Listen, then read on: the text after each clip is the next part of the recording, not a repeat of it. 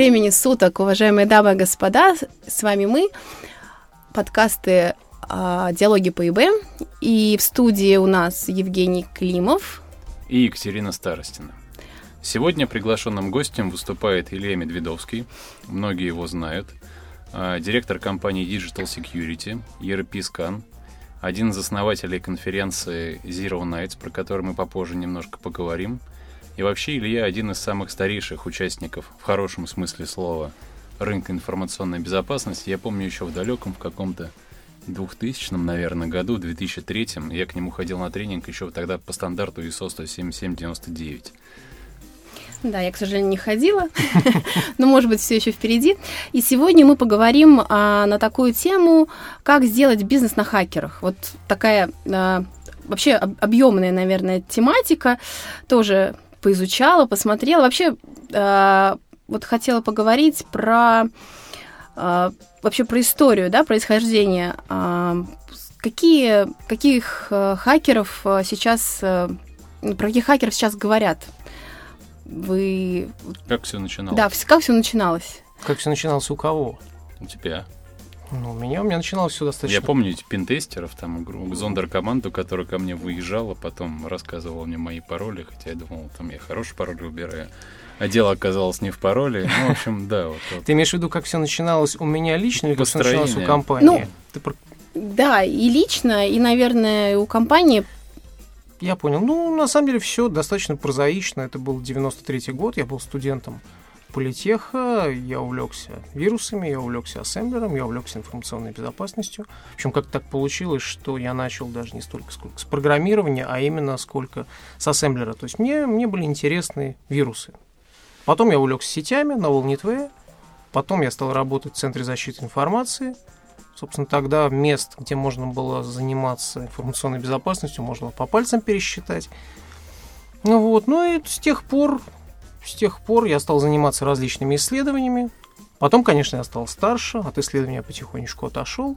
И в начале 2000-х годов я решил, что э, пришла пора организовать уже свою компанию, которую, собственно, назвал Digital Security. Ну и дальше вот постепенно, постепенно, постепенно мы развиваемся и работаем. А подожди, а книжка была до или после? Не, ну книга была очень давно. То есть, если говорить про книги, то первая книга была в 90 там была одна глава, правда, это была глава в книжке «Теория практики информационной безопасности», угу. а атака через интернет, та самая, во многом, да, легендарная, это был 97 год. Угу. А, а если... потом, потом, извини, я перебил, там Хорошо. потом уже была Domino Security, я помню, компания. Ну, это было недолго, да. Угу. Просто, просто перед тем, как переходить к теме э, про хакеров, хотела немножко окунуться в историю. Да, в начале э, хакеров никто не называл хакером, да, вначале были там э, такое название типа настоящие программисты, да, и, а, они не называли, как говорил, себя хакерами, и э, прозвище настоящий программист э, не было распространено где-то до конца 80-х годов. Э, причем э, где-то с 1945 года, судя по той информации, которую как бы удалось подчерпнуть, э, технология вычисления привлекла и привлекает наиболее яркие творческие умы мира, да, и с этого времени начинает существовать более или менее продолжительная и саморазвивающаяся техническая культура так называемых программистов-энтузиастов, людей, которые устанавливали программное обеспечение, свободно им владели. Ну, и вот как мы говорили про там, языки программирования, настоящие программисты обычно заканчивали какие-то инженерные или э, физические факультеты, составляли программы там, на машинном языке, там, ассемблеры, фортране, вот, которые уже сейчас забыты. И э, они были как раз предшественниками культуры хакеров и в значительной степени остались э, невоспетыми героями предыстории, да. И вот как же, э, кстати, как какой институт удалось э, закончить? Я так понимаю, что такой профильный же политех? Да, факультет технической кибернетики. Вот, политех.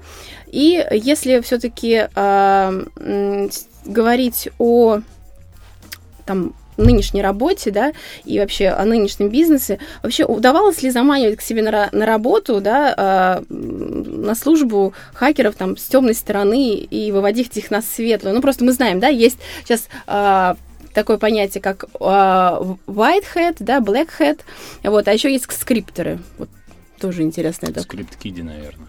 Ну, а скриптыши еще нашла. Скриптыши. Да, скриптыши. Это в основном типа молодые люди, которые пользуются готовыми скриптами и зачастую даже не представляют, как они работают. Вот. Ну, а про белых черных хакеров, как бы, вот вообще, вот это вот с этими понятиями удавалось встречаться? Как вот? Катя, я смотрю, терминологически ты подготовлен, ну, уже практически лучше меня, причем гораздо. Не, ну, конечно, скрипт-киди. А, на самом деле, если серьезно, если поговорить о вот белых, черных хакерах, то мне кажется, эта проблема, на самом деле, она скорее раздута, чем она есть на самом деле, потому что, если задуматься, то она, в общем, она во многом выдумана, потому что людей с криминальными наклонностями в человеческом обществе, их ровно стандартное одинаковое количество. Неважно, они занимаются, там, не знаю, они занимаются борьбой или стрельбой, или занимаются программированием. Если у них есть криминальные наклонности, они эти криминальные наклонности будут так или иначе проявлять. Поэтому это не это иллюзия, что среди тех, кто занимается анализом защищенности или хакеров, да, в классическом понимании, то есть исследователей, количество людей, которые встают так называемую темную сторону, оно больше, чем среди обычных людей. Это совершенно не так. Это, это, это иллюзия, это некоторая такая скажем так, это некоторое желание ну, бравировать, что ли, терминами. Да? На мой взгляд, здесь нет такой проблемы. Их, их здесь не больше и не меньше. Их ровно такой же процент. Поэтому я здесь проблемы особо не вижу. Белые и черные хакеры. Тем Но... более... Ну, просто белые, да, так понимаю, они, они как бы находят дыры э, в программных продуктах, да, а черные хакеры используют полученную информацию в собственных целях. Вот как-то вот такое. Черные хакеры модель это... монетизации знаний. Да. Черные другая, хакеры да. это обычные преступники. Ну да, собственно. То есть давайте четко говорить, да. черный black hat это преступники, те, которые э, занимаются преступным бизнесом, да, разным преступным бизнесом, вот действительно много разным. Это скорее к вопросу групп, группы Б, да, они вот специализируются на, они их ловят.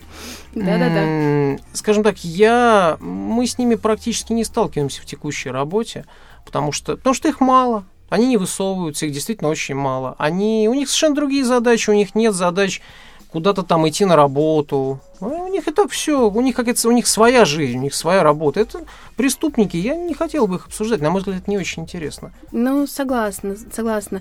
Ну, вот еще хотела спросить, все-таки какие специалисты, да, так называемые хакеры, мы уж начали такую терминологию использовать, ну, вот больше востребованы на рынке. Просто в последнее время все чаще представители разных компаний говорят о них, тотальной нехватке а, квалифицированных технических специалистов. Ну, и да и вообще просто кадров, а, причем в различных отрас... ну, как бы отраслях, да. А, и что же у нас вот с этим а, в информационной безопасности, да, вот как обстоят дела? Ну, здесь действительно проблема. Ну, проблема стандартная, она, собственно, как у всех. Э, проблема стоит в том, что действительно у нас, если еще говорить, допустим, 5 лет назад, то эта тема была не модная, эта тема была неинтересная, и найти специалистов, которые, практиков, которые специализируются на практических, так называемый термин, да, практические аспекты информационной безопасности, ну или, собственно, хакеров, только нормальных хакеров, аудиторов, их было крайне сложно. Поэтому мы их постепенно выращивали у себя, да. Сейчас стало гораздо проще. Но стало проще почему? Я всегда пытаюсь это объяснить, что а, ничего в этой жизни не делается просто так. А, стало проще почему? Потому что, в частности, Positive Technologies и мы вместе с Zero Nights и вместе с PhDays мы стали активно популяризировать это направление оно действительно стало гораздо более популярное, чем раньше. То есть сейчас я наблюдаю очень четкую тенденцию, очень четкую картину, что появилось огромное количество молодежи, которые раньше, допустим, 5 лет назад, они все хотели стать программистами, и хакером быть было, ну, неинтересно, то сейчас хакером становится быть модно, интересно, и я здесь вижу нашу задачу... И денежно. Скажем так, не более денежно, чем программистом. Программисты всегда неплохо зарабатывали. Если ты про блэкхатов, то давай отложим девушку в сторону, как говорил Остап Бендер потому что блэкхаты это совершенно, опять же, другое, это, это вообще не про нас, это, эту тему я бы не хотел, честно говоря, обсуждать, вот к Сачкову. Потому что я, я небольшой специалист по блэкхатам, я их в глаза на самом деле не видел, и, честно говоря, видеть особо не хочу. Соответственно, стала... Сейчас ситуация абсолютно другая, потому что последние три года таких достаточно активных действий по популяризации направления мы видим огромное количество молодежи, у которых горят глаза, которым интересно, которым хочется этим заниматься. И наша задача проста, наша задача дать им возможность работать. То есть наша задача, как я себе вижу, объяснить им, что вот это белая сторона, да, и вот на ней надо быть. Что здесь можно зарабатывать, здесь можно работать, здесь ты будешь уважаемым человеком, тебя будут все уважать, и ты будешь при этом зарабатывать деньги, заниматься любимым делом. Потому что хакер, надо четко понимать, это хобби, это мировоззрение, это не профессия, это вот это человек, ну, бывает, конечно, токарь от Бога, безусловно, но хакер в основном, если он действительно серьезный человек, это это от Бога. Это вот либо дано, либо не дано. Это определенный взгляд ума. Ну и как получается, как стать хакером? Что вообще это за люди? И вот... Такие же, как мы с тобой. Да? Абсолютно. Я просто думаю, вот все равно, когда эту тему там тоже смотрела, и когда-то мне тоже и образование в этой сфере получала, да? А, в сфере хакеров? В сфере компьютерной безопасности. Вот. Просто, как я вот все равно говорила, черно-белое, ну, э, э, это... Это мифология, Мифология, да, мифология. Это нормальная мифология, которая, в принципе, насаждается. Она укоренилась. Да, да она укоренилась, да. И, кстати, журналисты очень часто любят эту тему и раздувать с точки зрения зрения... говорила про термин хакер, так вот изначально термин хакер, он был абсолютно положительный оттенок имел. Это был исследователь, если говорить да, по да, началу да. 90-х. Но журналисты этот термин изменили, и теперь хакер с автоматом воспринимается как компьютерный преступник. Да? Ну да. А пентестер это хороший. А пентестер это хороший. Слушай, а вот все-таки, да, вот ты можешь немножко рассказать про модель монетизации знаний именно white и black Ну, у black модель монетизации простая и понятна. У них сейчас это достаточно сложный бизнес. Я не могу сказать, что я его очень хорошо знаю. Подчеркивать не совсем моя тема. Не прибедняйся. Нет, я серьезно, я его достаточно плохо знаю. Угу. То есть, ну, чем занимается Black Hat? И понятно, они воруют деньги. Там, где плохо лежит, они их забирают. Мне неплохо знаком банковский бизнес. Я вот знаю, как они работают там, потому что там деньги лежат на поверхности достаточно легко. Там все понятно. Там, в принципе, организованы настоящие целые преступные группы, каждая из которых там имеет Свой маленький кусочек. Свой маленький кусочек, да. Главный знает, как все это работает. Но я подчеркиваю, это, это все-таки угу. не ко мне. А поэтому... А Whitehead? А Whitehead все очень просто. У тебя вариантов не так много, если ты Whitehead. Ты либо идешь работать куда-то, где нужны твои знания, то есть какую-то компанию, либо в России, либо за границей, и продаешь свою голову этой компании, которая позволяет тебе развиваться, заниматься исследованиями, что-то делать на благо этой компании. Вайтхеты, которые работают сами на себя, их единиц. Потому mm. что, ну, потому что это очень сложно и ну, это тяжело. Это просто объективно тяжело, там не очень понятно, как зарабатывать деньги. Сами на себя ты имеешь в виду это участие в конкурсах, да, которых Такого вообще не бывает. Да ладно, а вот то, что Google проводит, Facebook. Нет, они недавно бывает, я не про конкурсы, я говорю, что на этом не прожить. Не прожить, да? Нет. Единицы на этом могут прожить, это, это не настолько прибыльно, это слишком mm-hmm. тяжело. Это действительно слишком тяжело. Да, действительно есть конкурсы, где можно за там, реализацию уязвимости заработать очень большие деньги, но таких людей, которые способны работать, такой одинокий волк, который там от куска до куска, да, здесь mm схватил, там это очень тяжело. Плюс Кстати... уязвимости это, это все очень тяжело реализуется. Штука в том, что найти уязвимость это ладно, но платить деньги-то не за уязвимости большие, а за эксплойты. Угу. А это две большие разницы. Найти уязвимость и написать боевой эксплойт под какой-нибудь хром. Недаром за него платят 100 тысяч долларов. То есть это могут там, ну, единицы людей, на самом деле. Ну, То есть принципе, это крайне да. сложно. Поэтому здесь нет такого широкого. А вот смотри, приходят вот эти вот одаренные ребята к тебе, да? Они получают возможность развиваться, да? Но ты же тоже должен их каким-то образом с точки зрения денег отбить. Вот, вот, вот как ты монетизируешь, да, какие вот услуги ты предоставляешь рынку и как ты видишь, что сейчас востребовано на рынке Российской Федерации и в СНГ, возможно, и в мире. И вообще, есть ли разница? Да, в принципе, хороший вопрос. Ну, здесь, во-первых, все достаточно стандартно. С одной стороны, мы предоставляем услуги, консалтинговые услуги угу. по оценке защищенности различных систем. То есть мы продаем так называемый аудит, пентест. Причем там есть специализации, да? Там да, там приложение, там. Ну, там безусловно есть. Там отдельно. есть некоторая специализация, да, а, но она, она, скажем так, не столько с точки зрения какие приложения, а с точки зрения это скажем так, исследователь или аудитор, потому что вот здесь действительно есть разница. Потому что принципиальная разница в нашей работе – это то, за что нам платят деньги. Нам платят деньги за два э, вида работ. Первый вид работы – это аудит – когда mm-hmm. ты уже должен все знать, ты должен прийти к заказчику и в ограниченные сроки найти как можно большее количество уязвимостей в его системе, показать mm-hmm. ему, как они реализуются, объяснить ему, как их закрыть. То есть там тебе никто не дает там кучу времени на то, чтобы ты там сидел и думал особо, да, ты уже mm-hmm. должен все знать, дальше уже ты у тебя идет такой мозговой штурм, но он ограничен во времени. Так, это аудит. Это аудит. Есть второй вид работы, это исследование.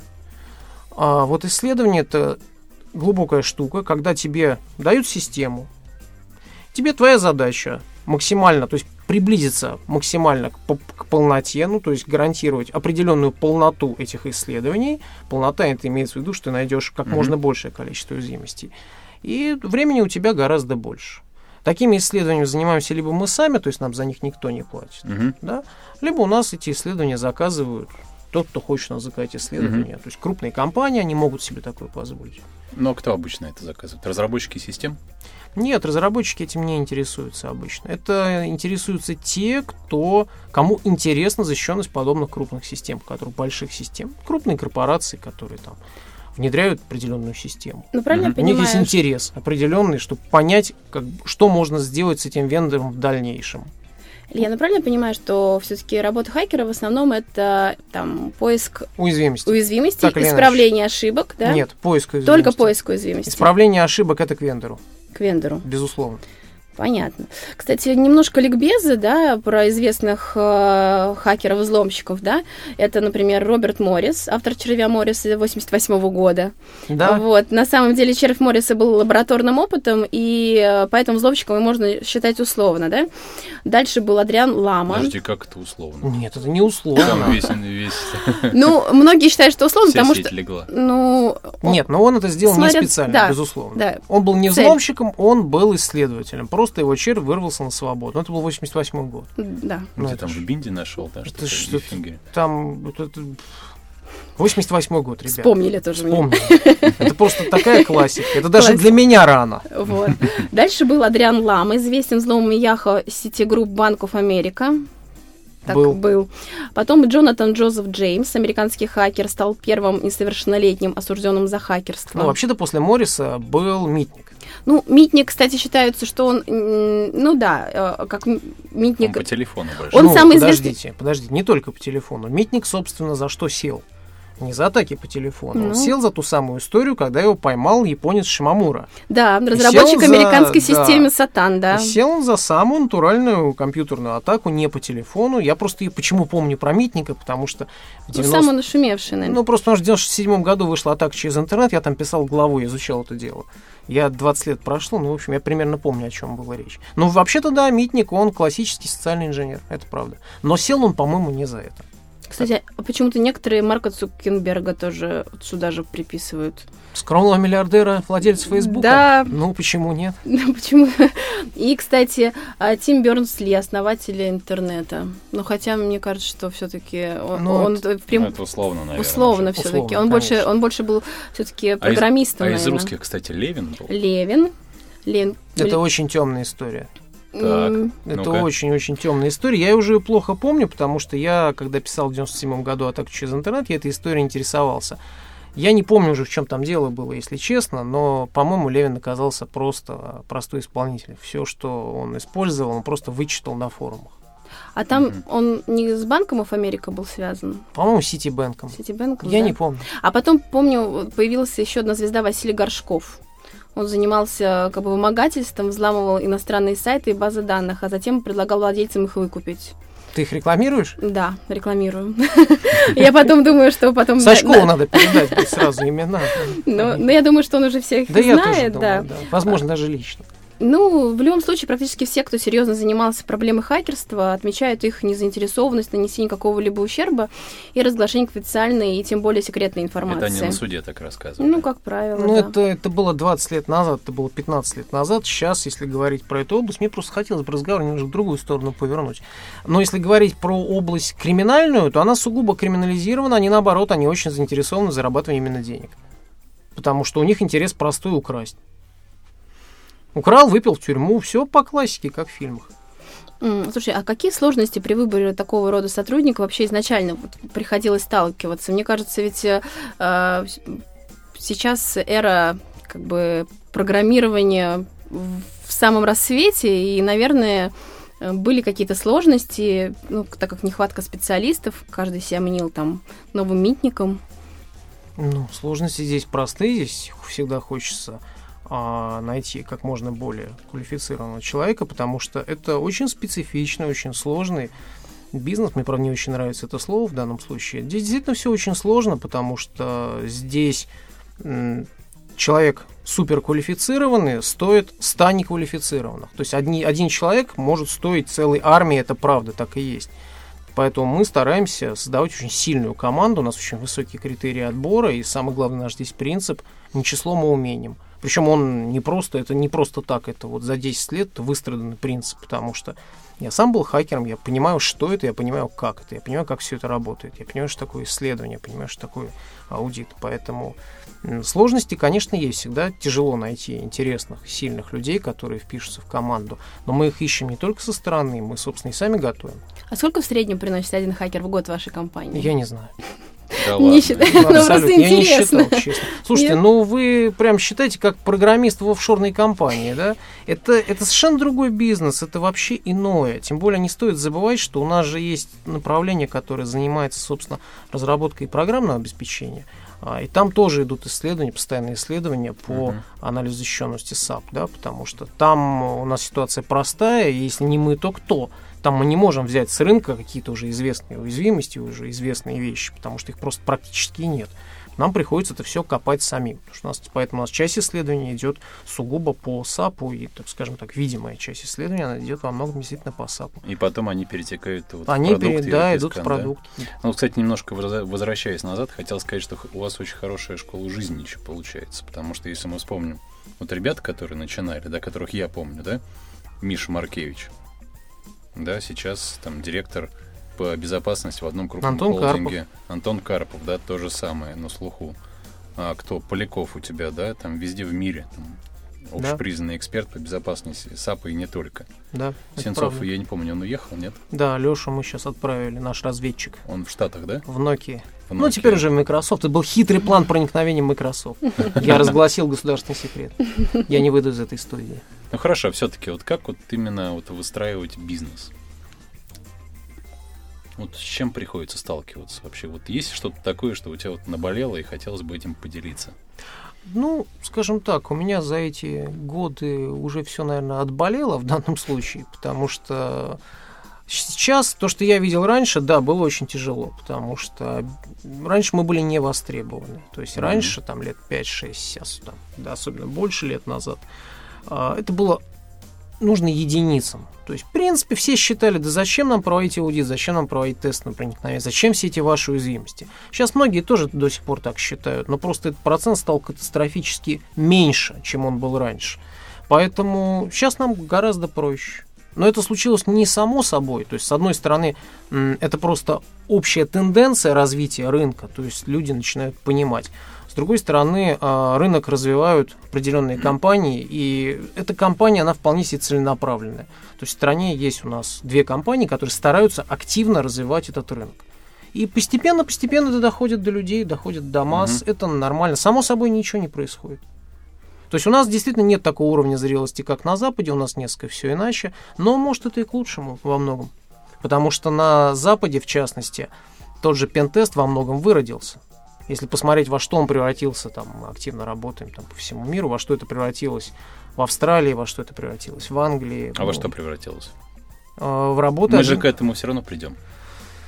Не факт. Мы не факт, что У к этому придем. через пять лет где-то. Да, возможно. считается. Мы же опыт перенимаем зарубежный. всё Но не весь, далеко не весь. Не весь? Дело в том, что у них, э, к сожалению, очень сильно, это к вопросу, о чем ты хотел поговорить, про бумажную безопасность и так далее. Подождите, подожди. Да, я не буду забегать вперед, раскрывая сразу все карты. А, У них очень сильно понятие compliance. И, к сожалению, как только включается compliance, как только включаются какие-то вещи, когда ты не хочешь сам, а тебе что-то навязывают, все это, к сожалению, превращается в фикцию или филькину грамоту во многом. Поэтому и получаются пентесты за один-два дня, которые стоят там, ну, понятно, рейд там пентестера определенный. Вот на два дня умножается, получается. В итоге там приходят какие-то совершенно дикие индусские компании, которые аутсорсят все это дело в Австралии. То есть Австралия, а аутсорсят у тебя индусы. И начинается все очень интересно и весело. Вот я... То есть мы работаем по-другому. И в России пока по-другому, потому что пока это не стало обязательным для всех. Как только это станет массовый рынок, А специфика массового рынка, что это будет типизированная услуга, качество будет резко падать. Слушай, а ты помнишь своего первого заказчика? Честно, нет. Нет. Нет. Ну, Так интересно было, думаю, Я помню своего первого учителя, это я помню. А заказчика, к сожалению, кому вы... я не помню. Слушай, а вот э, по поводу... Ну, если говорить про заказчика в 94 году, там я заказчиков помню. Не, ну хорошо, а ну, какой-то яр- э, ярких заказчиков каких-то Ну, можешь там все были вспомнить? очень яркие заказчики, мы работали со всеми спецслужбами, с которыми можно было работать, когда я был аналитиком, когда я был Мгм. хакером, тем самым, который занимался исследованием. Слушай, а вы вкладываетесь вообще в своих сотрудников? Вы их э, доучиваете или там подтягиваете, если вы видите необходимость такую вообще? Как А как же, это... происходит такое? Я это не называю вкладываться. У нас просто в компании существует целый, скажем так, такой курс, целый цикл, а, когда как человек вливается в команду, и постепенно он растет внутри этой команды, как он варится внутри этой команды. То есть мы, во-первых, стимулируем, очень здорово стимулируем людей заниматься различными исследованиями. Мы э, стимулируем, чтобы люди ездили с этими исследованиями, рассказывали на конференциях, ездим по всему миру. Мы это стали делать первыми, мы это делаем до сих пор, мы это продолжаем делать и будем делать. То есть мы объездили весь мир, мы были там на, на всех конференциях, каких только можно. И во многом это почему? Потому что всем это интересно. Ребятам это интересно, они исследователи, им это интересно. В свое время мне этого не хватало. Мне этого действительно не хватало 20 лет назад, этого просто физически не было. Там не было, ну, конференции, там, Hat сколько, 20 лет, то есть он появился, ну, вот как раз Мгм. примерно тогда, когда я начинал. Тогда ничего этого не было. То есть ты что-то нашел, ты не мог понять, ты вообще это нашел, ты первый или ты не первый. Интернета толком не было.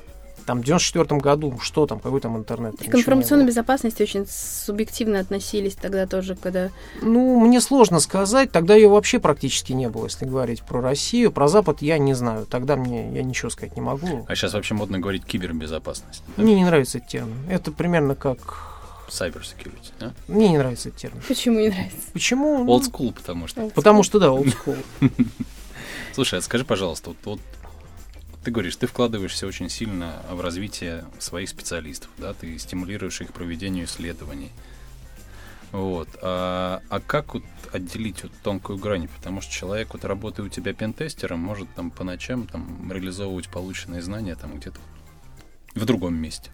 В другом каком? Hat? Да, темная сторона силы. Жень, это опять же из серии не надо... Или ты доверяешь своим сотрудникам. Не надо заниматься распространением мифов по поводу блохатов. Я серьезно. Вот, э, ну это из серии. Вот у меня 10 тысяч инкассаторов, и половина из этих инкассаторов обязательно воруют деньги, да? Это Но не бывает же ситуация. ну, бывает ситуация, но это ровно тот самый низ- низкий процент криминальных людей с криминальными рефлексами, да, которые склонны к криминальному бизнесу. Мгм. Не надо думать, что среди исследователей, среди хакеров этих людей больше. Я поясню. Это у людей совершенно целенаправленный выбор. Вот если они пошли работать в компанию, да, они прекрасно понимают, что при желании они могут стать блохатами. Я не знаю как, честно. Честно скажу, не интересовался. Но можно стать блохатом. Существуют преступные группы. Вы видели тут, недавно посадили там каких-то очередных Мгм. ребят, которые там среди банков работали. То есть можно прибиться к этой Но они преступной разработчиками группе. были. Ну, какая разница, да? В Ну. любом случае, ты можешь прибиться кем угодно. Там Да. целая индустрия, завязанная на поиске уязвимости, написании эксплойтов, там, ботнетов, ну и так далее, да? Хочешь, прибился. Тебе нет смысла в этом случае прикрываться и работать еще где-то. Зачем? Тебе это не надо. У тебя и так все хорошо, либо плохо, да? Как повезет. Сейчас, в принципе, с- То есть дополнительных проверок своих сотрудников ты не проводишь. э, скажем так, я не вижу в этом смысла. У нас достаточно узкий коллектив, который этим занимаются. Все очень на виду. И э, рассказывать сказки про то, что у нас там есть детектор лжи, как вот любят рассказывать, какие-то проверки, паяльник там и так далее. Да, у нас есть определенные свои методы, о которых я говорить не буду. Да, есть определенные методы контроля в том числе. Но мне не нравится эта мифо- мифологизация, она лишняя, она, ну, я понимаю, да, журналисты это любят, но мы же с вами-то не Ну, журналисты. мы не журналисты, да. Слушай, Да.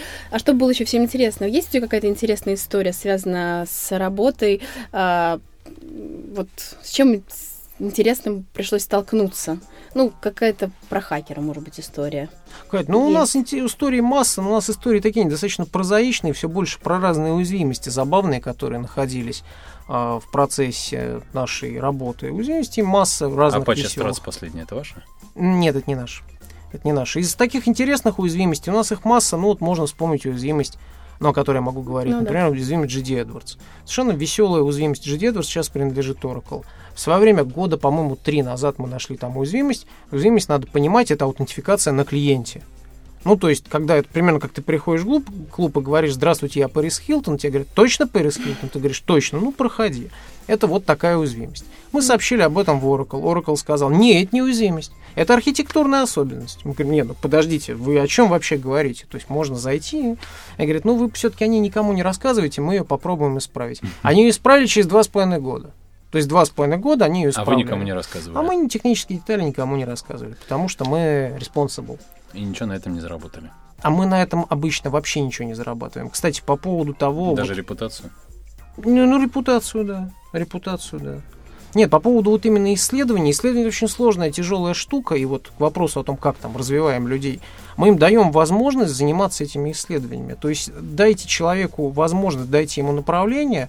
И многие исследования мы ведем сами для себя. То есть мы на них ничего не зарабатываем. Ну, например, вот последнее исследование о безопасности АСУТП, протокола ХАРТ и датчиков ХАРТ. Тяжелейшая работа. Это моя любимая работа за последний год. Да? Но это тяжелейшая работа. Это очень тяжелая, сложная инженерно-хакерская работа. Потому что там и паяльник, то есть там задача воткнуться в линию и э, через Мгм. физически воткнуться. То есть там надо было спаять физический девайс. То есть это очень сложная штука, черный ящик. Большой, большая интересная работа Саши Большего, на которой он потом ездил на С4 в Майами. Это конференция, посвященная безопасности АСУТП. То есть вот через такие работы люди развиваются, и нам это интересно. Ну, в общем, э, хочется в итоге сказать, что вопреки мифу основной угрозой все-таки безопасности являются, ну, не хакеры, как мы понимаем, да, уже, а люди, которые в силу своих служебных обязанностей работают, собственно, с компьютерными технологиями ежедневно. Ты про инсайдеров? Ну, в том числе. Вот. А вы, кстати, как-то э, используете эту информацию? Какую? Ну, инсайдерскую в своей работе. Что значит инсайдерская информация? Ну, вот мне интересно, вы... Кать, называй вещи своими Кать, именами. Да, говори, какие. Ты используешь информацию, которую получаешь в результате аудита от своих клиентов или нет? Для чего?